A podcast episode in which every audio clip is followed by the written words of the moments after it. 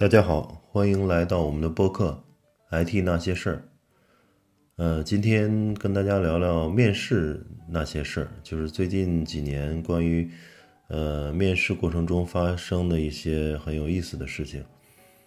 呃，因为我工作已经前前后后有十七年了，所以呃，当然前十年可能更多是在面试一些一些公司。但是最近四五年、五六年，基本上都是在面试别人，也面试了非常多的人。嗯，前两天从 Boss 直聘上看到，呃，那里面的数据就是已经沟通过的候选人人数达到了五千九百多人。当然，很多很多肯定只是打个招呼，啊，匹配度低就没有继续。但这个数字也是确实不小了。啊，真正约面的人，我估计也都是应该至少有二三百人、三四百人是有的。呃，特别是在一些开始刚开始搭建团队的时候，需要快速进人的时候，呃，每天都要跟一百人左右的这个候选人打招呼，在 Boss 直聘上。呃，所以这个积累了非常多的这个这个面试的经验吧。呃，面了很多人，也踩了不少坑。对人的体会更加深刻，呃，有时候也有看走眼的时候吧，但是大多数还是能从，呃，众多候选人里找到靠谱的人，呃，定薪定岗呢也不会出现太大的偏差，比如说，呃，二十二 K 入职的人，呃，经过几个月，他表现就是会强强于这个二十 K 入职的，然后二十五 K 入职的呢，又会明显强于前两者。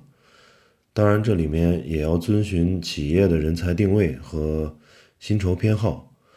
呃，有些巨头公司，嗯，就是定位就是不惜代价用高薪来吸引高学历、强背景的人选。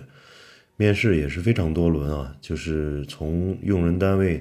的普通员工、一线经理到总监到人事部门等等，通常都有三到五轮甚至七八轮的面试，所以最后还有。第三方的备调公司再去确认，整个由于这么长的这个面试过程，呃，和这么众多人的参与，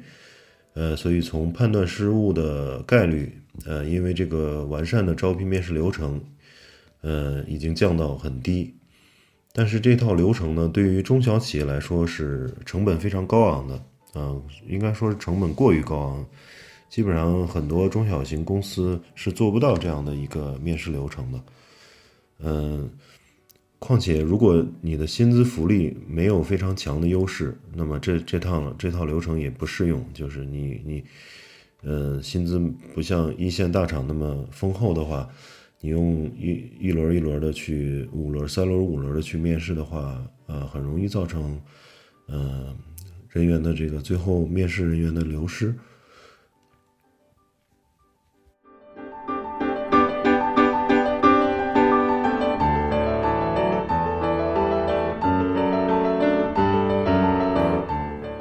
嗯，面试的前前后后吧，也会发生非常多有意思有意思的事儿，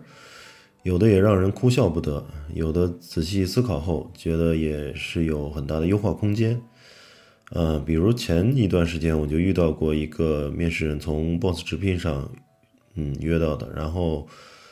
呃加了微信，嗯，在他来公司面试那一天呢，我发现到了时间他还没到，我就问了一句，他说。呃，他每到一个这个公司附近的一个地方，他就会跟我说一句，比如说，呃，我到楼下煎饼铺子了啊，我说好吧。然后他说，嗯，我我上电梯了，我说好吧。他说我上到几层了，然后我说好吧。然后最后竟然还是没有找到。嗯，过了大概十几分钟，他突然在微信里给我留言说，呃，对不起，我在园区里边。找了，因为我们是在一个这个科技园区。他说：“对不起，我在园区里面找了一圈没有找到，我现在回去了。”就是非常无语。嗯，不不不不光说那个园区里面有保安呀，有各种工作人员可以问，然后那个楼啊，还有这个几层啊，还有这个呃具体的门牌号都非常清楚。所以说。连公面试的公司地址都找不到的人，呃，我觉得真的是非常无语，就让人很呃，很怀疑他未来这未来的这种工作能力。然后，当然，很多面试别人的经验也是先从面试这个自己被面试中得来的。嗯，我这边也是不例外。总体来说，在面试中体验良好的公司，一般工作后的体验也相对良好。这一点不得不不提到一些大牌的外资企业，在面试过程中非会让你感到备受尊重，如沐春风，面试人都非常 nice。嗯，其次就是一些民营巨头公司，总体上也比较尊重面试者。再小一点或者没那么规范的公司就五花八门了。呃，比如有的体验就非常不好。嗯，举个例子，就是你按约定的时间到了，等待面试官就会耗费一个小时，你就会看到公司的呃某一个这个区域或者是沙发上坐了一大串儿一大堆的这个嗯面试人。然后呢，完全没有时间安排的这种概念，所以你就在那个一大堆人里面去排队，这样让人感觉嗯，这个非常非常不好。呃，这种无视他人时间的公司都存在，通常也存在这个管理问题。大多数是因为忙到面试已经无法进行好好规划，面试官已经被业务会议、嗯面试等各种工作拖累到疲于奔命。所以让候选人等待也是出于无奈，但是往往这样又让面试人觉得被怠慢，于是其实这样很难找到真正的牛人，因为但凡候选人有多个选择，通常都不太可能选择随意怠慢自己的公司，因此面试流程的不重视导致人才匮乏，人才匮乏呢又导致公司已有人员疲于奔命，这种公司员工疲于奔命的状态。又容易让公司乱掉节奏，没时间思考，这使公司提升不到优秀的状态。呃，其他的问题吧也非常多，比如说面试官不注意面试过程中的沟通语气，显得高高在上，人为鱼肉，我为刀俎，没有起码的尊重，甚至在一些问题上与候选人产生争执啊，都是毫无必要的。再比如说，面试人是架构师或者是高阶水平的候选人，面试时呢采用低阶人员，会导致沟通的不对等、不匹配问题。如果面试者资历较深，岗位有可能和面试官存在同级别甚至有竞争关系，应该尽量避免，因为这样很容易导致真正适合的人进不来，进来的是面试官觉得安全无害的、容易操控的人。这样会导致人才的能力逐级递减，团队平庸化。呃，后来做了面试官，至少也有数百人的面试经历啊，尤其感觉对候选人的态度和尊重，面试过程中的体验如同一场球赛，开局如果好，后面大概率会顺利；开局如果垮掉，后面难免会有棘手的事情发生。细致之处见用心，面试来了有没有安静的会议室啊？有没有水啊？呃，水是一次性纸杯还是瓶装矿泉水，或者是果汁、水、咖啡、茶？给面试者自选，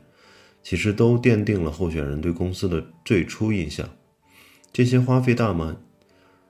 可能是有一些花费，可能要用一些心思，但是值得吗？要我说，很值得。很多初创公司并不愿意在这方面投入。呃，HR 也是很重要的角色。用人部门面试后，HR 需要复试，这里面有薪酬福利的深入交流，也有对候选人职业规划、性格品性的深入观察。而很多公司也只是把 HR 办成入职、离职手续和管理考勤的人，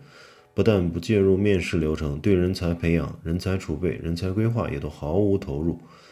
这自然是无法和大公司做竞争的。要知道，很多外企和互联网巨头，人力资源都是提到公司战略层面的工具。首席人力资源官，包括 HRBP 的权力很大，责任很重，对公司的影响和对战略战术的执行下达也是非常有效。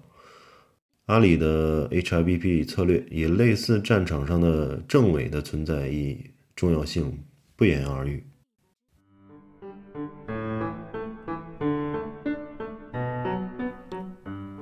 当然了。不当家不知柴米贵，初创公司通常也没有如此雄厚的资本去做资源投入。但是在能力有限的范围内提升人才战略还是需要的，这也是一个认知问题。吃过米其林三星和不知道有米其林这回事是两个概念。纵观中国的互联网和信息技术产业，大厂出来的创始人或创始团队比较容易获得成功。一方面是因为这些人的能力和认知，呃，一方面也是因为这些人有领领先的人才观。愿意在人力资源上持续投入，在智力密集型行业，企业人才战略的呃重视度与成功关系密不可分。早在十年前，笔者曾经供职的一些大型外企和国内的投资银行，呃，早已经采用内部推荐和外部猎头，嗯，这个呃并重的方式加强人人才建设，内部员工推荐。如果成功入职，甚至会奖励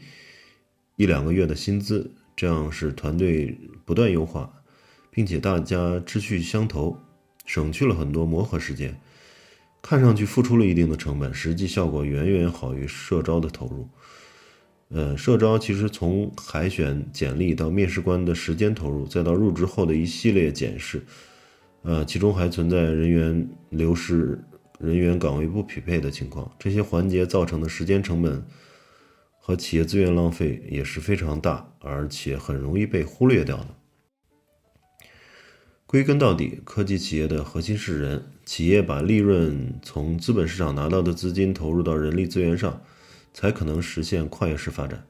阿里、华为莫不如此。靠谱的人才能做出靠谱的事儿，不靠谱的人会将产品和项目带入深渊。企业发展的差距往往是人的差距，面试的流程、人才培养、梯队建设、薪资结构，都需要拉到战略层面，从上层重视起来，才能贯彻执行。这里面还需要有不断优化和复盘的意识，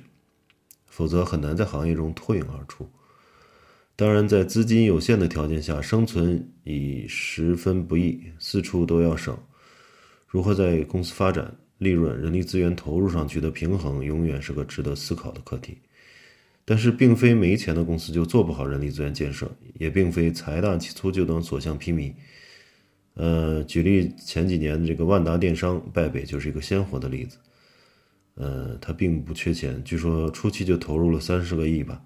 但是其实人员走马观花，就只始终没有建立起自己的这个呃有效或者是沉淀下来自己的技术团队。而马云在创业初期捉襟见肘的财务状况，也依然笼络到了十八罗汉。啊，有了这么十几个人跟着他一直去拼，啊，而且后期还吸引到了这个蔡崇信这么大这么牛的人。所以，人力资源建设最终还是取决于管理层，尤其是创始人的格局、心态和认知。